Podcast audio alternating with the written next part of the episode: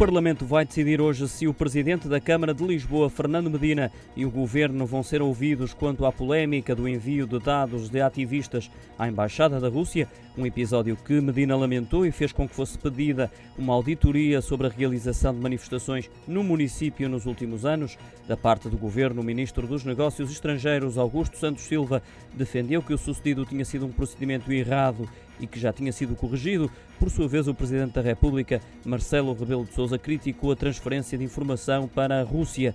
Também o Primeiro-Ministro António Costa se manifestou para assegurar que nunca houve uma prática de colaboração da Câmara com a Rússia na perseguição e identificação de ativistas e oposicionistas. Já os partidos com representação na Assembleia da República consideraram que era necessário uma investigação mais aprofundada, sendo que a cedência de informação representa uma violação da lei, como apontaram os partidos eh, como o Bloco de Esquerda. O PSD classificou o sucedido como intolerável. O PAN exigiu que fossem assumidas responsabilidades políticas e o Chega pediu a demissão do autarca de Lisboa.